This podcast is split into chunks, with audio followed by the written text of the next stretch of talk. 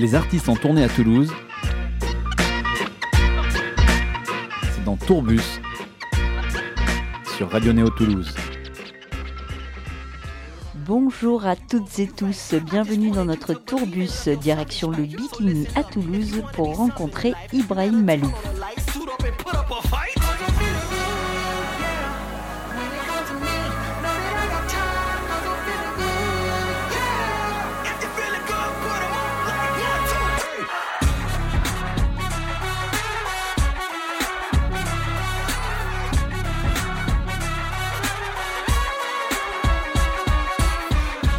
Bonjour Ibrahim. Bonjour. Ravi de t'accueillir à Toulouse euh, ici pour ton concert. Tu es trompettiste franco-libanais, compositeur, arrangeur, producteur, professeur d'impro aussi. Tu mélanges les genres, tu métisses tout, tu passes euh, de l'oriental au rock, même, euh, je dirais même au rap US sur certains morceaux de ton dernier album. Tu fais un petit peu tout. je pense que ton son, tu as mis longtemps à le, le maîtriser, à le trouver, à le définir. Je pense que maintenant c'est fait, tu l'as trouvé. Je, ne sais pas. Moi, j'ai souvent l'habitude de dire que, euh, que je, je, je, fais des expériences et, et que euh, chaque, chaque nouvelle expérience redéfinit un tout petit peu l'angle le, et l'optique dans laquelle je suis musicalement. Et, et qu'avec le temps, on change, on n'est on pas la même personne. Et donc, moi, je, je change avec le temps aussi. Ta trompette, elle a quatre pistons, elle est particulière. C'est ton père qui l'a, façonné euh, cet instrument, je dirais. Est-ce que euh, c'est ça qui rend euh, ton jeu si doux? Je dirais qu'il est doux, peut-être avec ses quarts de ton, avec cette manière que tu as de, d'en jouer? C'est, c'est, pas tellement la, trompette en soi qui fait le son à la trompette, hein, parce que Miles, par exemple, il avait une trompette extrêmement douce et pourtant il avait une trompette normale entre guillemets. Donc c'est c'est pas tellement ça. Euh, la, douceur d'un son ou le choix qu'on, fait quand on joue avec, la trompette, c'est comme une voix humaine. Il y a ceux qui vont parler comme ça, il y a ceux qui vont parler comme ça. Et moi, je suis quelqu'un de plus introverti, de plus timide, et donc je vais euh, aller chercher un son qui me ressemble. Maintenant, par, contre, les inflexions que je fais, les phrasés que j'ai euh, quand je joue avec cette trompette sont complètement inspirées de, musique de l'Orient aussi. et, ça, je peux le faire grâce à l'invention de mon père. Il est, charmant, ce père.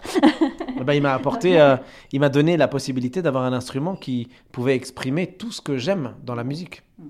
Alors, il n'y a pas que ton père, ta mère, elle était pianiste aussi, ton grand-père, musicologue et, musicien aussi, euh, tout court.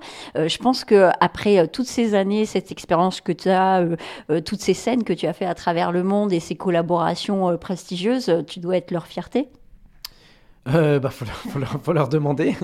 Mais ma, maman, en tout cas, c'est sûr, parce que elle, chaque jour, elle suit euh, tout ce que je fais. Je rythme sa vie euh, avec mes, mes aventures musicales et tout ça. Donc, je sais qu'elle est, elle est très, très fière. Elle vient à tous les concerts et tout. mon grand-père était, était, musicologue et, journaliste. C'est un poète et journaliste aussi. Et dans la famille, c'est vrai que la littérature, l'art, la poésie sont les valeurs de notre famille depuis toujours. Euh, il y a des familles où c'est le business, des familles où c'est euh, le milieu ouvrier, où on va valoriser les choses manuelles, etc. Nous, dans notre famille, euh, ça a beaucoup été la littérature, la poésie, la musique, l'enseignement, la, transmission. Et ce, ce, pays aussi, le Liban, tu lui as rendu hommage à travers un morceau d'ailleurs qui s'appelle Beyrouth? Je rends hommage au Liban dans tout ce que je fais, toujours, parce qu'il y a toujours cette partie-là de, de, moi qui, qui est là, qui est présente, qui, qui, et qui est inamovible parce que ça fait partie de qui je suis. Mais c'est vrai que Beyrouth, c'était plutôt euh, un hommage à une forme de renaissance de ce pays euh, qu'on attend toujours et, euh, et que j'attends impatiemment et qui n'arrivera peut-être pas là tout de suite, mais surtout en ce moment. Mais c'est une j'ai composé ce, j'ai composé ce morceau à une époque j'avais 13 12 13 ans où je rêvais de reconstruire Beyrouth et où, je, je, constatais je ne pouvais que constater les ruines de, cette ville où j'étais né et, où je me disais un jour je vais participer à sa reconstruction. Un jour je veux reconstruire des tours comme comme à New York. Un jour j'en ferai voilà. Et j'étais dans ce j'étais dans ce rêve là de gosse en fait. Et puis après finalement bon ben voilà j'ai fait un, un chemin différent et j'espère, j'ai l'impression de reconstruire en tout cas une partie de l'âme de mon pays à travers, une, à travers le dessin d'une forme de, partie de sa mémoire. Alors, on va parler de ton album maintenant, euh, Capacity to Love, c'est ton 17e album euh, déjà, c'est ce qu'on dit en tout cas. Euh, cet album, tout à l'heure je te parlais de collaborations prestigieuses que tu as, pu faire, il est farci de, de collaborations prestigieuses avec M, avec Flavia Coelho, avec plein d'autres. je dirais qu'il est todo colores, pour paraphraser un des morceaux de, de cet album-là. très cosmopolite, du coup, il y a vraiment de tous les styles parce que euh, tu as des collaborations de, tout style aussi. Quel est le point commun entre tous ces morceaux? Euh, C'est une bonne question, mais en même temps, je crois que c'est la thématique que j'essaie de défendre, qui d'ailleurs euh, est affichée en gros sur l'album, qui est notre capacité à aimer. Et notre capacité à aimer, pour moi, c'est notre capacité à accepter la différence des autres, c'est accepter sa propre différence.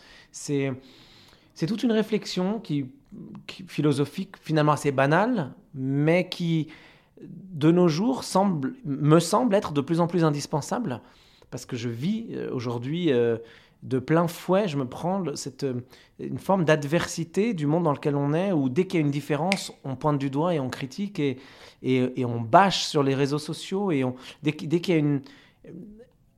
Bizarrement, dès, dès qu'il y a quelque chose dès, qu'il y a un désaccord, euh, on, en fait une énorme montagne, et il y a une sorte de décontextualisation de tout.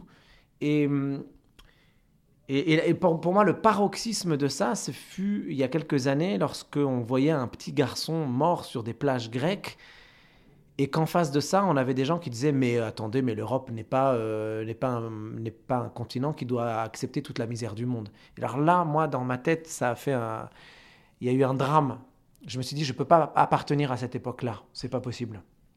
Et donc, euh, il y a deux manières euh, de faire. Ou on disparaît, on décide de ne plus faire partie de ce monde. Ce n'est pas ma manière de faire. Euh, je suis quand même quelqu'un de très optimiste, de très positif, et je me dis, on va se battre et on va y arriver. Et donc, c'est cette option-là que j'ai choisie, c'est de dire, ben voilà, avec ma musique, je vais essayer de transmettre un message, et je vais essayer de, de participer à l'amélioration de ce qui aurait éventuellement à améliorer aujourd'hui encore de ce qu'on pourrait éventuellement, éventuellement améliorer. Et la musique, même si c'est tout, tout, petit, petit, petit, euh, mais ça peut éventuellement toucher les gens, et en touchant les gens, on y arrive. Et la thématique de chacun de ces morceaux, c'est ça, c'est l'acceptation de la différence, c'est l'empathie en fait, c'est de l'empathie avec soi-même et avec l'autre. On va s'offrir une pause musicale avec le premier morceau de l'album Capacity to Love d'Ibrahim Malouf, Speechless sur Radio Neo.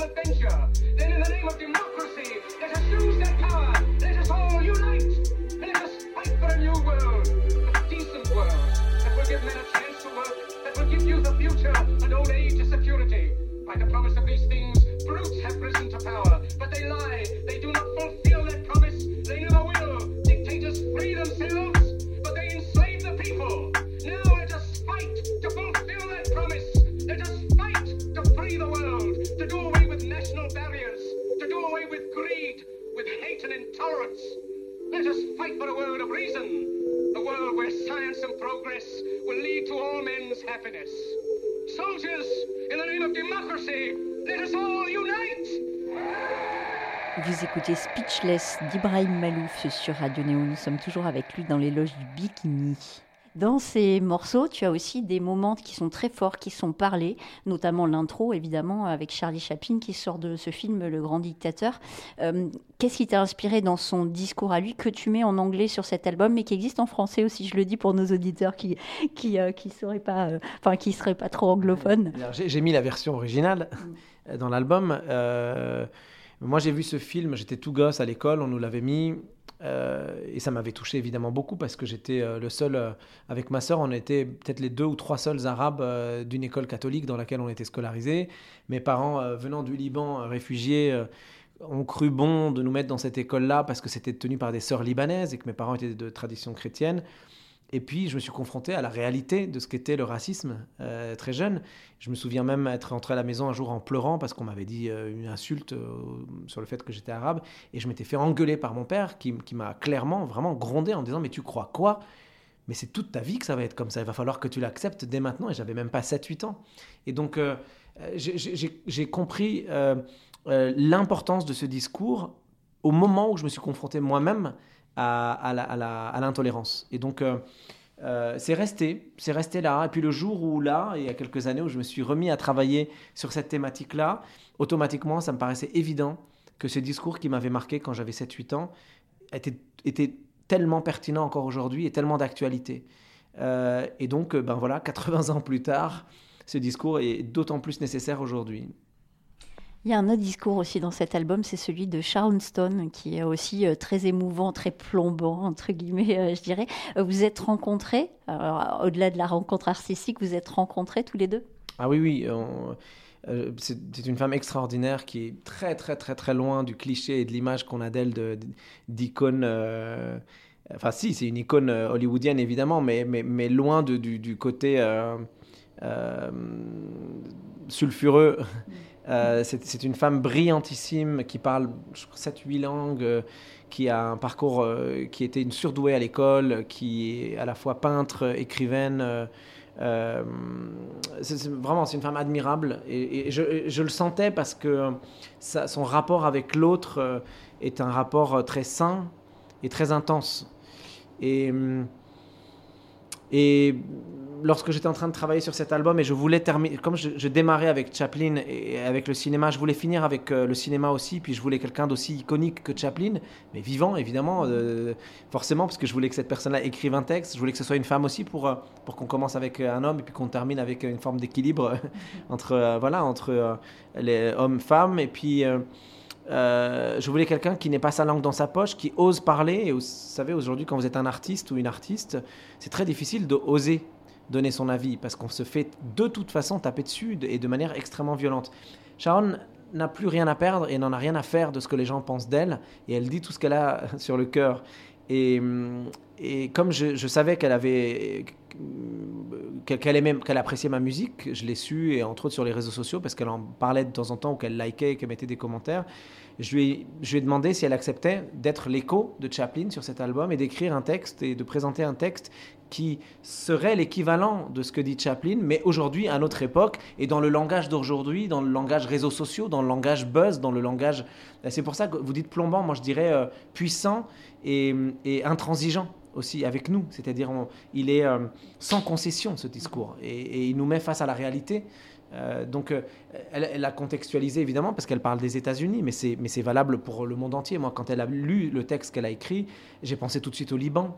Euh, j'ai pensé à ce qui se passe en Europe aujourd'hui. J'ai pensé à tout ça. Donc, euh, euh, voilà, je trouvais que c'était pertinent d'avoir sa voix, d'avoir son discours. Et puis parce que Sharon Stone est une euh, est une icône, vraiment est une star aujourd'hui, et qu'il faut avoir des, de grandes voix comme elle euh, pour euh, bah, pour se faire entendre. On va écouter un petit extrait de ce morceau Our Flag d'Ibrahim Malouf en collaboration avec Sharon Stone. This nation needs a vacation from the presentation of your hesitation.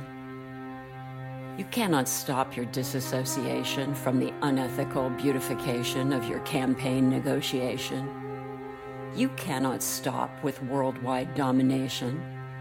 Well, it's not that easy to obtain without cessation of the complete dehumanization of what we stand for. Tell him, people. Don't walk away, boy. We've got something to say, boy. Our country's not a toy. Don't walk away. You don't get to turn your back and pretend that all you start won't be the end. You were told to love, honor, protect, and defend. You've torn our hearts, our flag, it cannot mend. Other countries' trust was ours on lend. When will they ever believe us again? And whose money do you think you spend? Stop pushing. Stop pushing. Stop pushing. Stop pushing. Stop pushing us to the end. On va revenir à la partie euh, musicale. Depuis très longtemps, tu prônes l'improvisation euh, dans le parcours euh, des, des artistes musiciens, enfin des musiciens en devenir. Cette improvisation, c'est quelque part la voie de la liberté, aussi la liber- liberté d'être soi, de, de faire ce qu'on veut finalement. En fait, l'improvisation, c'est- un terme qui veut dire tout et rien. D'ailleurs, ça peut vouloir dire des choses péjoratives. hein. Quand on dit par exemple à quelqu'un ah, Tu t'es improvisé musicien, tu t'es improvisé ceci, c'est péjoratif. En vrai, pour moi, j'en ai même écrit un bouquin qui s'appelle La petite, euh, petite philosophie de l'improvisation. Euh, Il y a toute une philosophie derrière l'idée, non pas simplement d'improviser, parce qu'improviser tout le monde, hein. moi je peux m'improviser tout de suite euh, plein de trucs. Non, il y, a il y a un véritable apport et une nécessité à réintégrer l'improvisation dans l'apprentissage en général, dans le système éducatif, dans la manière avec laquelle on nous apprend à faire les choses. Là, je pourrais en parler pendant des heures, évidemment, parce que c'est un sujet qui me passionne beaucoup. Et que ce soit sur scène, j'improvise. Que ce soit quand je donne mes cours, j'improvise. Que ce soit là, quand je fais une interview avec vous, je ne savais pas quelles questions vous alliez me poser, donc j'improvise. Euh, que ce soit hum, à tout point de vue, quand je suis en studio, que je dois composer une musique pour le cinéma ou pour mes albums, je suis systématiquement dans l'improvisation. Mais attention, ça ne veut pas dire que derrière, il n'y a pas une culture, il n'y a pas une connaissance, il n'y a pas un travail, il n'y a pas un travail analytique pour développer cette improvisation, pour en faire quelque chose. Euh, donc, euh, mais ce que je, ce dont, enfin, ce pourquoi je prêche quotidiennement, c'est euh, la nécessité de réapprendre à improviser, donc à créer, lorsqu'on est en train d'apprendre quelque chose, ne serait-ce que pour mieux assimiler, pour apprendre à se tromper, pour apprendre à se débrouiller dans des situations compliquées euh, parce que ben, quand on nous donne des codes, eh ben, il manquera forcément d'autres codes puisque l'imprévu est, systématique. Donc si on n'apprend pas à déjouer les pièges de la vie, on fonce droit dans un mur. Donc il faut apprendre à, se débrouiller au milieu d'un monde de plus en plus compliqué, de plus en plus complexe. On était euh, 6 milliards et demi quand j'avais 10 ans, on, en est, on est 8 milliards aujourd'hui. Donc nécessairement, le monde va se complexifier et on va de plus en plus devoir faire face aux imprévus. Regardez ce qui s'est passé avec la crise du Covid, la crise sanitaire. Regardez maintenant quand on parle de l'histoire du manque d'électricité ou je ne sais quoi. On est systématiquement confronté euh, à des imprévus. Et réapprendre à improviser, c'est réapprendre à, à, à s'auto-tolérer dans ses propres erreurs et à apprendre de ses propres erreurs. À tester des choses. Alors ces tests, tu les fais avec les jeunes, tu les fais régulièrement monter sur tes scènes. J'ai vu plusieurs concerts euh, où des troupes de jeunes musiciens venaient. Euh, c'est pour leur donner le goût, c'est pour euh, justement les, les faire se tester avec un, un- un grand nom comme le tien? Bah, bah, en fait, bon, depuis l'âge de 17 ans, j'enseigne. Mes parents sont profs également, les deux. Mes anciens, enfin mes, mes anciens, mes, mes, mes, grands-parents, mes arrière-grands-parents, tous, tous les anciens de ma famille étaient ou ont été profs à un moment donné. Donc euh, c'est une, une valeur qu'on qu'on chérit dans ma famille. Et hum, je vous dis, voilà, depuis l'âge de 17 ans, j'enseigne et j'ai jamais cessé d'enseigner depuis. Donc ça va faire 25 ans que j'enseigne. Et donc énormément, des, des centaines et des centaines et des centaines d'élèves euh, m'entendent ou m'ont entendu leur dire euh, tout le bien que je pensais de, de la- de l'apprentissage, euh, de la trompette, de l'improvisation et tout ça. Mais il y a un moment où, euh, il faut concrétiser ça. Et il suffit pas d'enseigner, il faut aussi leur mettre le pied à l'étrier, susciter des vocations. Et donc, en parallèle de l'enseignement que j'essaie de donner depuis des années, à chaque fois que j'en ai l'opportunité, je fais monter des jeunes sur scène. Donc, je les croise, je les vois, je parle avec eux, je travaille avec eux. Et donc, depuis maintenant une quinzaine d'années, pas à tous les concerts, mais à de nombreux concerts que je donne, il y a toujours entre 20, 30 et une centaine, voire même plus parfois, de jeunes qui montent sur scène avec moi, qui montent sur scène avec nous, qui, et à qui je fais vivre cette expérience de la scène pour éventuellement espérer, en tout cas, leur donner envie de faire beaucoup plus de musique après. Ça va faire l'Ibrahim Academy à force d'avoir des jeunes qui montent sur scène. Et je sais pas si c'est très vendeur, Ibrahim Academy. là, je crois que ça va faire peur à, beaucoup de gens. Je ne sais pas. On va revenir euh, à ton album, mon Capacity to Love. Tout à l'heure, je disais, il y avait beaucoup de collaborations euh, de grands noms. Il y en a une qui m'a un peu étonnée euh, pour le style plus pop électro. C'est le morceau que tu as fait avec John Paul Cooper. Back Home, qui est donc plus, oui, plus pop électro. Qu'est-ce qui t'a plu chez ce, ce gars-là? Mais JP Cooper, c'est un, un artiste anglais que j'aime beaucoup, dont j'adore la voix, avec qui euh, on avait travaillé sur ce titre il y a déjà 7 ans. Et, ça avait, et, on sentait tous les deux que ça n'allait ni sur ses albums, ni sur le mien. Et, et, puis, et puis là, en travaillant sur cet album, sur Capacity to Love, je me suis dit, mais et pourquoi pas en fait?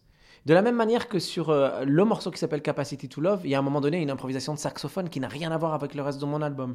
De la même manière qu'on se demande ce que vient faire le cubain Sima Funk.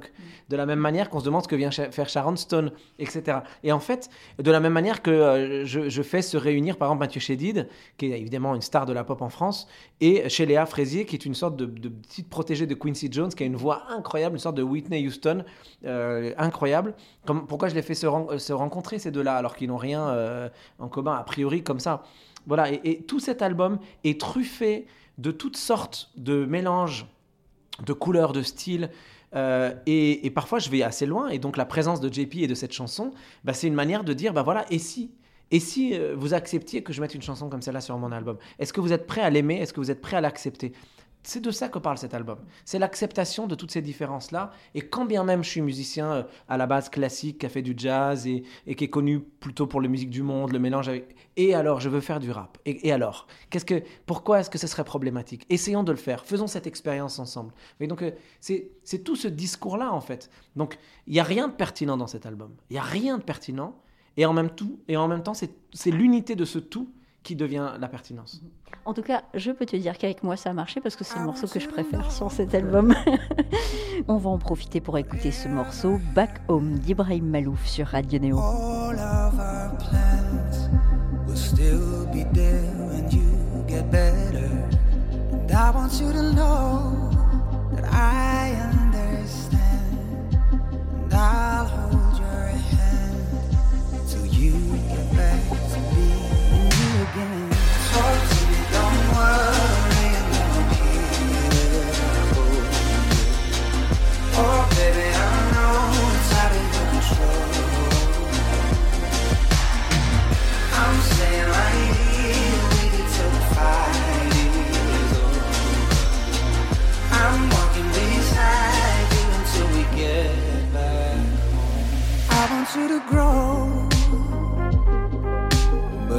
at your own pace.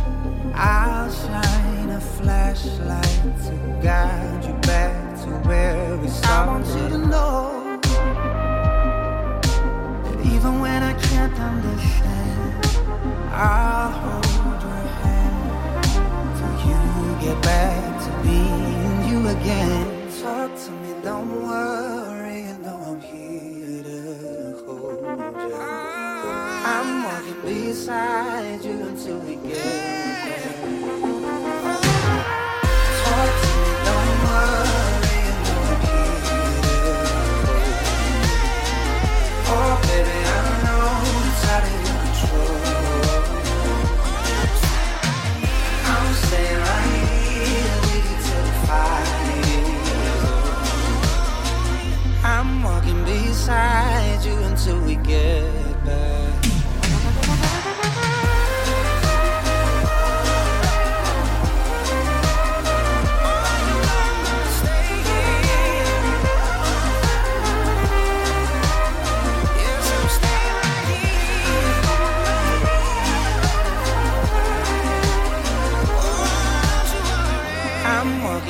Vous écoutez Back Home d'Ibrahim Malouf sur Radio Néo. Nous sommes toujours avec lui dans l'émission Tourbus. On a vu aussi un clip euh, sur cet album avec Dir Silas et Ricardo Mendes sur Feeling Good. Alors le morceau Feel Good euh, par excellence justement. Je pense que vous êtes bien marré pour, euh, pour faire ça. C'est entre danse, acrobatie.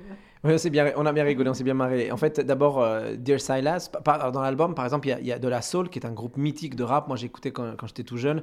Pour moi, il y avait deux groupes de rap mythiques aux États-Unis c'était le Wu-Tang et De La Soul. Donc euh, voilà.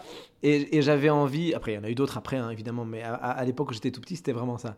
Et, euh, et j'avais envie de, confronter euh, ce mastodonte du rap américain qui est le groupe de la soul avec des tout jeunes justement qui ont des choses à offrir aujourd'hui. Et dire Silas pour moi qui n'est pas encore connu du tout aux États-Unis, qui, a un- public qui commence à, émerger, mais, qui n'est pas du tout connu euh, du tout.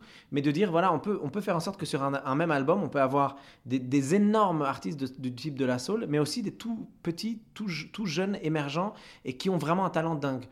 Et et avec Silas, on s'est amusé comme des fous, en fait. On était comme des gamins. Et, et d'ailleurs, quand on a, et donc, on a voulu tourner ce clip à New York, je lui ai dit, mais tu sais quoi, il y a un autre gars avec qui j'ai envie qu'on s'amuse. Il s'appelle Ricardo Mendes, un jongleur, une sorte de danseur incroyable. Euh, je, vais le faire venir. Donc, je l'ai fait venir à New York. Son père habite à New York, mais lui vit en France depuis quelques temps. Et, et Ricardo, il, était complètement dans la même veine que nous, en fait. Et on s'est éclaté pendant, euh, pendant une journée entière à faire les fous euh, dans New York. Et ça a donné ce clip qui s'appelle euh, donc Feeling Good. Que j'encourage nos auditeurs à, à regarder parce que voilà, avec un premier café au réveil, c'est parfait. C'est juste parfait. Euh, cette année, euh, tu as aussi collaboré avec une autre artiste, Angelique Kidjo, sur l'album Queen of Sheba. Tu as dit que c'était l'un de tes voyages les plus magnifiques en fait. Mm. Angélique est une artiste incroyable, euh, qui a une personnalité très forte et, et- et- qui sait où elle va, qui sait ce qu'elle veut. Et mm, c'est rare hein, de croiser des, artistes qui ont euh, une détermination aussi impressionnante. Euh, elle est très inspirante et quand on travaille avec elle, il y a, quelque chose de très inspirant. Elle est à la fois maman, à la fois grande sœur, à la fois un- une, véritable enfant euh, complètement ingérable. Elle a vraiment tous ces côtés-là qu'on aime chez les artistes et que j'aime chez les artistes avec qui je travaille.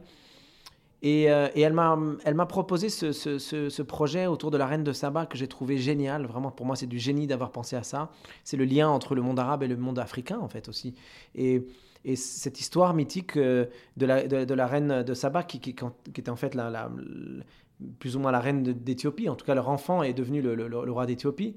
Et et, en fait, leur, leur histoire, euh, c'est vraiment la rencontre de deux mondes avec beaucoup d'intelligence. Et, euh, et elle lui a, elle, elle a, la légende raconte qu'elle, pour le séduire, euh, elle lui a, euh, elle a, elle a, elle a entretenu sa patience, pour dire les choses euh, bien. Elle a entretenu sa patience avec, avec des, hum, avec des énigmes. Et elle lui faisait, et elle tentait de lui faire deviner des énigmes. Et en effet, il trouvait les réponses. Et donc, c'est comme ça qu'il a réussi, lui aussi, à la séduire. Et donc, euh, je trouvais que l'histoire était magnifique parce qu'elle raconte aussi l'histoire de deux mondes qui semblent être complètement différents et qui, en fait, n'ont que euh, énormément de choses à partager.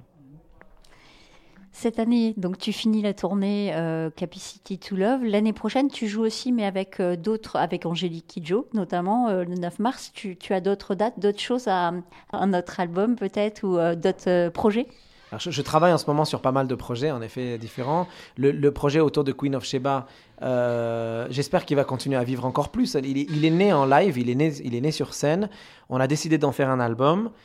On a en effet un, spectacle en mars. Il y a une bonne nouvelle aussi, c'est que l'album est nommé aux Grammys, ce qui est quand même un truc assez incroyable.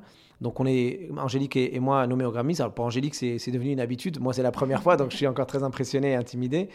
Donc on sera là-bas, évidemment, pour la cérémonie et tout ça. Mais j'espère que ça va porter bonheur et, et que, et que du coup, la visibilité que va avoir ce projet grâce aux Grammys et à la presse, qui en parle beaucoup, aux en particulier aux États-Unis, va lui permettre de continuer à vivre un peu plus longtemps et qu'on pourrait éventuellement euh, rejouer cette, euh, cette Queen of Sheba un peu, un peu plus aux États-Unis, peut-être, et peut-être même ici en Europe. Donc voilà, ce sont les projets que j'ai. J'ai beaucoup de musique de film aussi sur lesquels je suis en train de travailler. Donc, euh, notamment la, la prochaine musique du, enfin, le- la musique du prochain film de Claude Lelouch. Euh, donc il y a plein, plein de chouettes projets en ce moment et donc j'espère que bah, ça va continuer comme ça. Qu'est-ce que tu rêverais de faire en musique que tu n'as jamais encore fait? Ah, il y a certainement beaucoup, beaucoup de choses, hein, mais euh, vous savez, moi j'ai j'ai toujours eu cette philosophie de jamais trop, euh, comment dire, trop me projeter. Et en même temps, en parallèle, je regarde pas non plus en arrière. Euh, je- J'essaie de profiter vraiment des choses que je vis aujourd'hui et de les faire du mieux possible parce que je suis assez persuadé, et euh, c'est ce que je dis d'ailleurs à mes élèves, c'est qu'en général, euh, plus on, on se concentre sur le moment dans lequel on est et qu'on vit pleinement ce qu'on est en train de faire, et plus le résultat de ce qu'on est en train de faire est bon, et, et plus euh, ce résultat-là est un gage de qualité vis-à-vis des prochaines choses qu'on pourrait faire plus tard. Donc euh, je préfère laisser... euh, ne, pas trop rêver, si vous voulez, à d'éventuels projets que je pourrais faire, etc. Parce qu'évidemment, hein, je pourrais me mettre à rêver. Mais je préfère m'interdire de trop rêver, de me concentrer sur ce que je fais aujourd'hui, en me disant, si je le fais du mieux possible, il y a- il va y avoir des petites surprises qui vont naître au quotidien. Et je vous avoue que depuis 15-20 ans, euh, j'ai jamais été déçu par cette philosophie-là. Ben, On va se concentrer sur le concert de ce soir. Tu as certainement des choses à préparer ou en tout cas à te concentrer un minimum. Donc on va te laisser. Merci beaucoup pour ce moment. Merci à vous. C'était Ibrahim Malouf dans l'émission Tourbus sur Radio Néo. On finit cette émission avec un des morceaux de l'album Queen of Sheba d'Angélique Kidjo et Ibrahim Malouf, Ogbo sur Radio Néo.